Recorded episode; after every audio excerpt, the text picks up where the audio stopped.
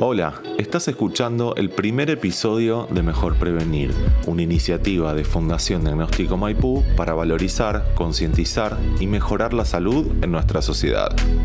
Si querés conocer o ver otros contenidos, hacernos llegar tus consultas o sugerencias, podés visitar nuestro sitio www.diagnosticomaipu.com barra fundación o escribirnos a fundación.diagnosticomaipu.com.ar. Soy Juan Pablo Sicardi y estás escuchando el podcast Mejor Prevenir de Fundación Diagnóstico Maipú. Podría decirse que lo que hoy conocemos como vacunación tiene siglos de historia. La inoculación de un virus para desarrollar defensas se remonta a siglos atrás. La historia nos demuestra la importancia y trascendencia que tiene para toda la humanidad, más aún con los desarrollos dados en el siglo XX y en los años recientes. En este episodio entrevistamos a la doctora Graciela Fernández Alonso, doctora en medicina, especialista en inmunología, clínica médica, patología molecular y directora científica de Diagnóstico Maipú, para conocer más la historia, relevancia y funcionamiento de los diversos tipos de vacunas.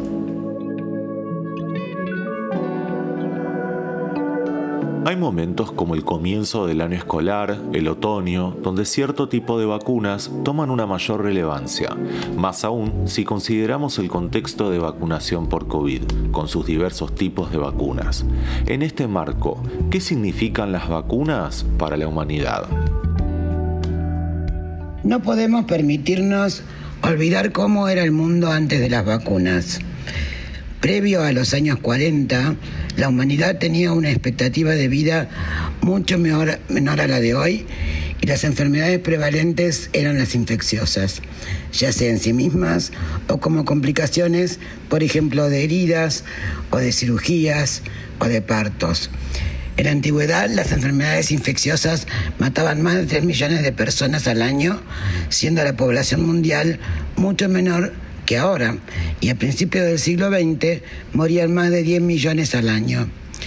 Durante los años 50 era común experimentar, conocer o vivir con personas afectadas por enfermedades como la viruela, el sarampión, la difteria o la polio. La transformación desde aquella situación hasta el mundo de hoy ha cambiado el curso de la salud de la humanidad junto con el desarrollo de los antibióticos. Las vacunas nos salvan de enfermedades y después hacen que nos olvidemos de las enfermedades de las que ya nos han salvado. Una vez la amenaza desaparece de nuestras vidas, nos relajamos. Este es un desafío que tenemos hoy, no olvidarnos de la importancia. El sarampión, por ejemplo, casi erradicado, ha vuelto debido a la decisión de no vacunar de algunos grupos radicales. Hoy se observa en el mundo con casos que llegan a la muerte. También la rubiola, la viruela, la difteria y las infecciones por hemófilos influenzae, que produce la gripe, forman parte de la historia cercana, aunque un poco olvidada, que hacía enfermar y morir a miles de familiares y ciudadanos cada año. Respecto a la difteria, Muchos médicos conocemos la enfermedad solo por libros de texto, porque antes de desarrollarse una vacuna, a principios de los años 40, la diferencia, la difteria era uno de los grandes horrores de la infancia. Hoy en día ha vuelto a matar niños en, países en los que la crisis política y social ha interrumpido la administración de la vacuna. Actualmente se aplica la vacuna triple que incluye las tres eruptivas. Las vacunas y los antibióticos fueron la gran revolución en salud y ambos surgieron en la década del 40. El desarrollo de una vacuna consume mucho tiempo en investigación. Si analizamos la historia, parece que cada vez lleva menos tiempo crear una vacuna.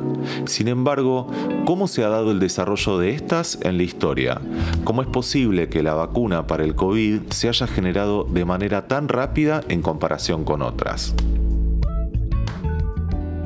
La medicina china y su cultura ancestral tienen los antecedentes más remotos en prevenir o curar el azote epidemiológico de esa época, la viruela.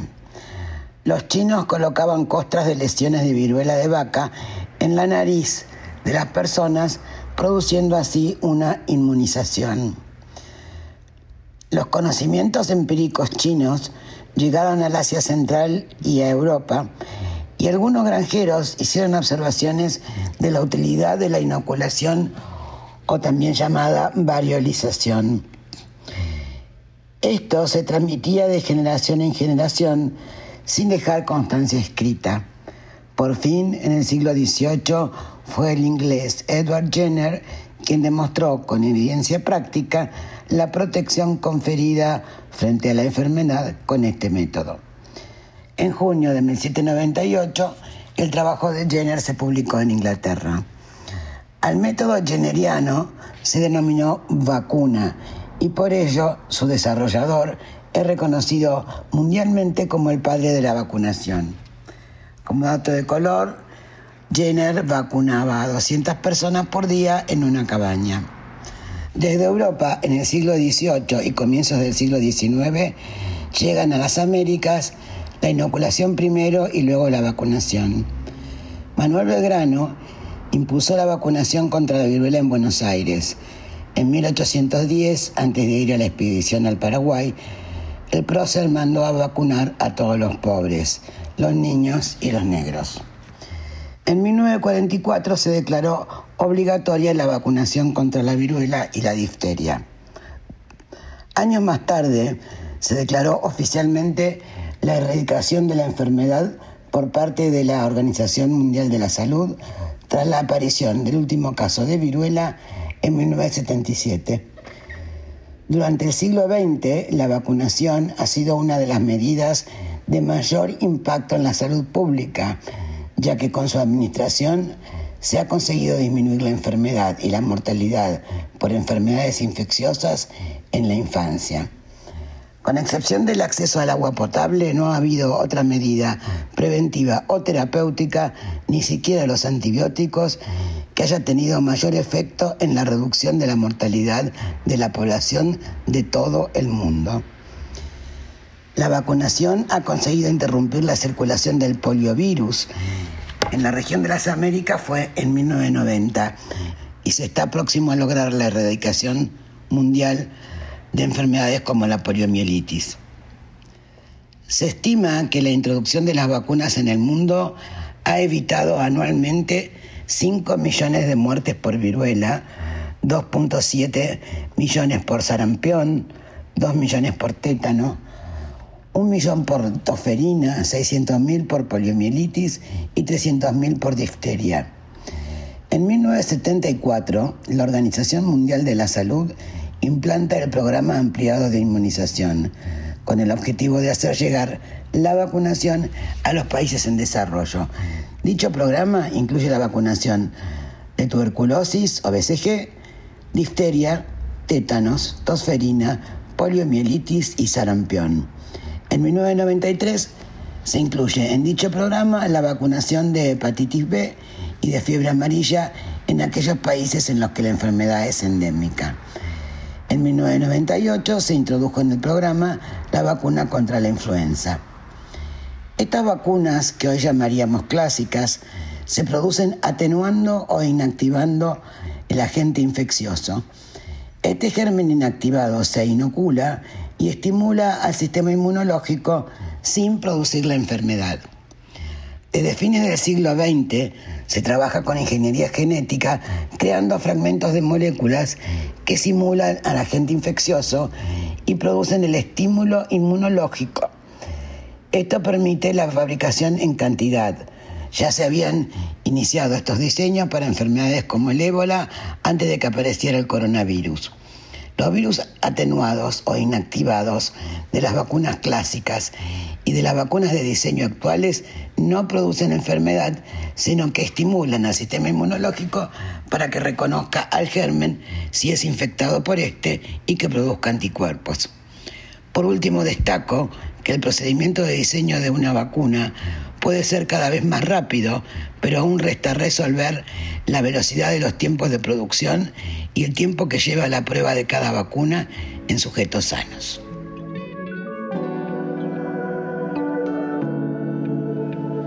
Estamos en un contexto donde escuchamos hablar de antígenos y anticuerpos. Sabemos que el sistema inmunológico es el que se encarga de defendernos, pero ¿cómo es el proceso por el cual se generan anticuerpos para nuestras defensas?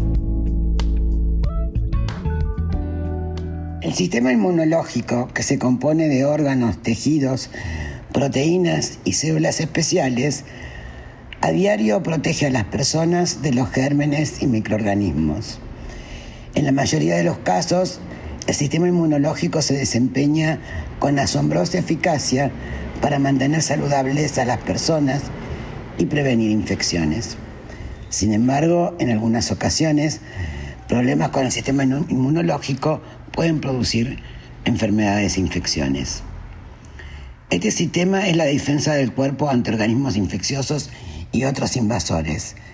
Mediante una serie de pasos llamados respuesta inmune, el sistema inmunológico ataca a los organismos y las sustancias que invaden los sistemas del cuerpo y causan enfermedades. El sistema inmunológico se compone de una red de células, tejidos y órganos que trabajan en conjunto para proteger el cuerpo. Las células mencionadas son los glóbulos blancos o leucocitos, de dos tipos básicos que se combinan para encontrar y destruir las sustancias u organismos que causan las enfermedades. En el cuerpo, los leucocitos circulan desde y hacia los órganos y los ganglios por medio de los vasos linfáticos y vasos sanguíneos. De esta manera, el sistema inmunológico funciona de forma coordinada para controlar el cuerpo en busca de gérmenes o sustancias que puedan ocasionar problemas. Los tipos básicos de leucocitos son los glóbulos blancos, que son células que destruyen a los organismos invasores, como los fagocitos, y los linfocitos, que son células que permiten al cuerpo recordar y reconocer a los invasores anteriores y los ayudan a destruirlos. Entre los glóbulos blancos reconocemos a los neutrófilos que principalmente atacan a las bacterias. Por eso, si los médicos sospechan una infección bacteriana, pueden pedir un análisis de sangre para saber si el número de neutrófilos del paciente ha aumentado debido a la infección. Hay dos tipos de linfocitos, los B y los T. Los linfocitos B y los linfocitos T tienen funciones diferentes. Los linfocitos B funcionan como el sistema de inteligencia militar del cuerpo, ya que localizan el objetivo y envían defensas para atraparlo. Las células T se asemejan a los soldados, destruyen a los invasores que el sistema de inteligencia ha identificado. Así funciona. Cuando se detectan antígenos, que así llamamos a las sustancias extrañas que invaden el cuerpo, por ejemplo un virus, varios tipos de células trabajan de forma conjunta para reconocerlos y responder a la amenaza. Estas células inducen a los linfocitos B a producir anticuerpos, proteínas especializadas que atrapan a los gérmenes eh, en cuestión. Una vez fabricadas estas proteínas o anticuerpos, permanecen en el cuerpo de la persona, de modo que si el mismo antígeno o germen regresa, el sistema inmunológico ya cuenta con los anticuerpos para atacarlo. Por lo tanto, si una persona se enferma, por ejemplo, de varicela, generalmente no volverá a contraer la enfermedad. Las inmunizaciones también previenen algunas enfermedades de esta forma. Las inmunizaciones o vacunaciones introducen un antígeno en el cuerpo de modo que no le produzca ninguna enfermedad, pero le permita fabricar anticuerpos para proteger a la persona de futuros ataques del germen o sustancia responsable de esa enfermedad determinada. A pesar de que los anticuerpos pueden reconocer un antígeno y atraparlo, necesitan ayuda para destruirlo. Esa es la función de las células T, que forman parte del sistema que destruye los antígenos que los anticuerpos han identificado o las células infectadas o modificadas. En efecto, algunas células T se denominan células asesinas. Las células T también ayudan a indicar a otras células cómo deben cumplir su función.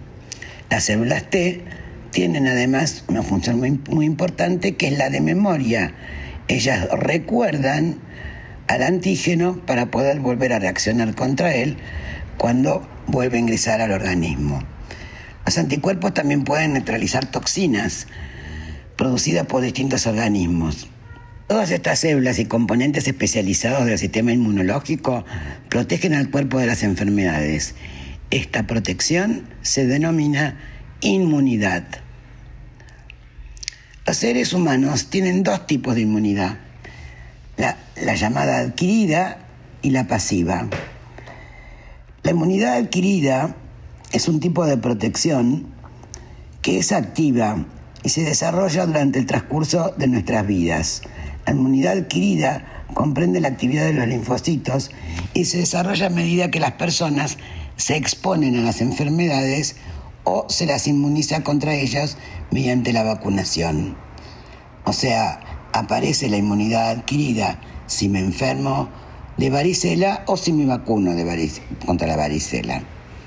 Por otro lado, tenemos la inmunidad pasiva, que es como que se pide prestada de otra fuente y dura poco tiempo. Por ejemplo, los anticuerpos de la leche materna inmunizan temporalmente al bebé contra las enfermedades a las que la madre estuvo expuesta. Esto puede ayudar a proteger al bebé de las infecciones durante los primeros años de la infancia. El plasma hiperinmune de donante de quien tuvo COVID también otorga inmunidad pasiva. Del hablado se desprende que la vacunación funciona no solo a nivel individual, sino que de alguna manera hay una interacción social que influye en la evolución de, por ejemplo, un virus. ¿Qué responsabilidad le cae a la sociedad, a las personas, a las instituciones sobre esto? ¿Puede en este contexto una persona decidir no vacunarse? La vacunación es un derecho y es una obligación. Se trata de prevenir y de cuidar al otro. Así lo aseguran las autoridades mundiales cuando se refieren a la vacunación. En nuestro país el calendario nacional cuenta con 19 vacunas gratuitas y es uno de los más completos de la región. La estrategia de vacunación contra hepatitis A redujo sensiblemente la circulación del virus y evitó que se realizaran trasplantes hepáticos por esta causa. También es importante la vacunación más reciente contra, contra el papilomavirus humano, que se eh, da a todas las niñas mayores de 11 años para prevenir el cáncer de cuello de útero. La Organización Panamericana de la Salud, que funciona como oficina regional de la Organización Mundial de la Salud para las Américas, cuenta con el Fondo Rotario a través del cual se realiza la compra de vacunas, jeringas e insumos relacionados. La inmunización es componente esencial del derecho humano a la salud, además de responsabilidad de individuos, comunidades y gobiernos, y debe considerarse como tal. Se estima que gracias a la vacunación se previenen unos 2.5 millones de fallecimientos por año. Esto según el plan que dice la OMS. Las vacunas son muy importantes para que nuestros hijos tengan defensas y para los adultos mayores para evitar las muertes por gripe, ya sea por virus influenza o por neumococo. Todos podemos beneficiarnos de las vacunas y es responsabilidad de todos participar en los programas de vacunación. El Estado debe proporcionar los programas y las vacunas y la población debe ser responsable. Y vuelvo al ejemplo de la poliomielitis. El desarrollo en 1955 de las vacunas frente a la poliomielitis oral o inactivada y el inicio de su empleo masivo, bien por forma rutinaria o mediante campañas específicas de vacunación, fue el comienzo de la puesta en marcha de programas en principio dirigidos a la población infantil con el objetivo de lograr una amplia inmunidad de la población que permitiera el control de la infección. Las políticas poblacionales de la vacunación son por lo tanto muy recientes, lo que significa que en el momento actual tenemos alguna parte de la población adulta justamente anteriores a las poblaciones vacunadas que no se beneficiaron de esta medida de prevención y en muchos casos se les dificultó entrar en contacto a la edad que era habitual con el agente infeccioso y desarrollar la enfermedad y la inmunidad consecuente. Esta parte de la población representa unos porcentajes más o menos importantes de personas susceptibles que en algunos casos son los responsables de la persistencia de los brotes. ¿Qué pasaría si se suspendieran las campañas de vacunación? Como hemos visto, gracias a los programas de inmunización, ha disminuido de forma importante la incidencia de las enfermedades prevenibles mediante la vacunación, así como sus complicaciones. Incluso se ha conseguido la erradicación de enfermedades como la viruela. Si se abandonaran las campañas de vacunación, volvería a aumentar la incidencia de enfermedades como el sarampión, las paperas, la rubiola, el tétanos, la hepatitis B o la polio. Es pues de gran importancia extender las políticas o recomendaciones de vacunación a toda la población.